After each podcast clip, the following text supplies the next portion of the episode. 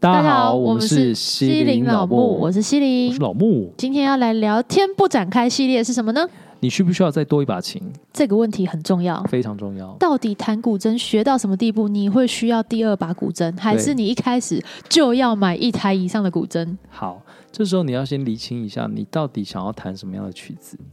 哇哦，如果你今天是一个要弹超级现代的现代曲，然后一直在转调的这种，然后一个是要弹古曲的，那我就会建议你买两台，哦，一开始就两台， 因为你在弹现代曲，你基本上也已经弹到一定的。程一度定了的吧？程度对，对所以你可能在教室里面是主琴的，可是你现在对刚好要买琴的话，你一下子要一直转调，然后一下要弹原本的调，你要想，你转调可以转很快吗？如果你转不快，你就在浪费时间哦。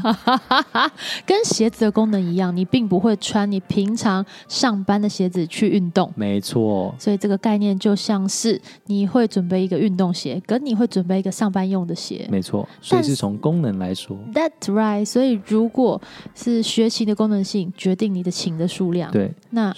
嗯，所以假设如果你今天都只是弹 G 调、低调的，像 G 调这种低调互换，就不建议再多买一把，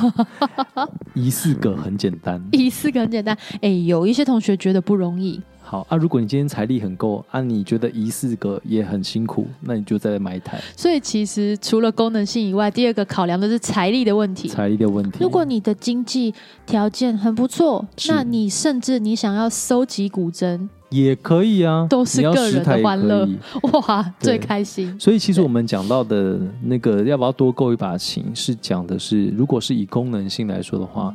你真的需要频繁的换曲换调的时候，真的会建议用到两把，对，或以上，对或以上。嗯那如果你今天没有这个需求，那你纯粹只是为了要收藏，嗯，那你就可以不用有这些考量了。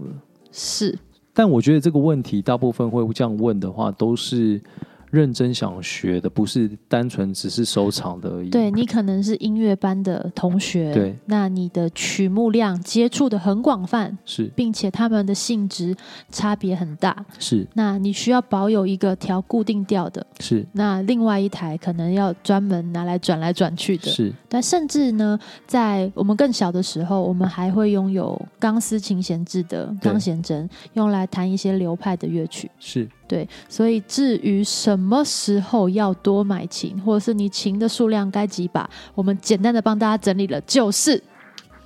你需要的时候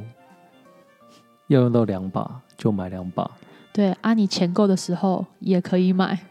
对其他没有什么状况，不用在那边还贷款买琴或什么之类的，对就如此简 单。对。如果真的要贷款的话，真的不建议拿去买琴，你可以拿去买 车、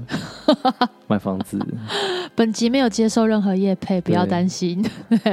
但我觉得就是在那个呃，有一个说法啦，嗯就是在中国那边的说法是，通常演出的时候用的琴是一把，你嗯平常练习的琴会是另外一把，哦，就是一个是拿来练手指的，就有点像是。嗯、你跑步的时候的平常练习的跑步鞋，然后你真的去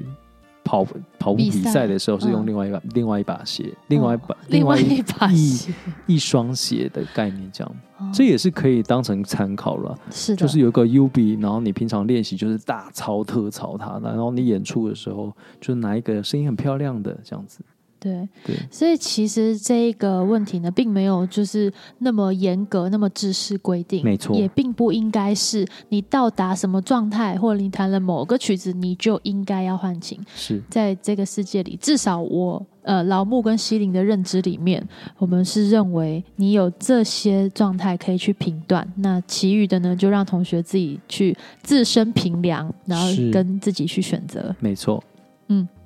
那我们今天聊天不展开，就到这边喽。拜拜。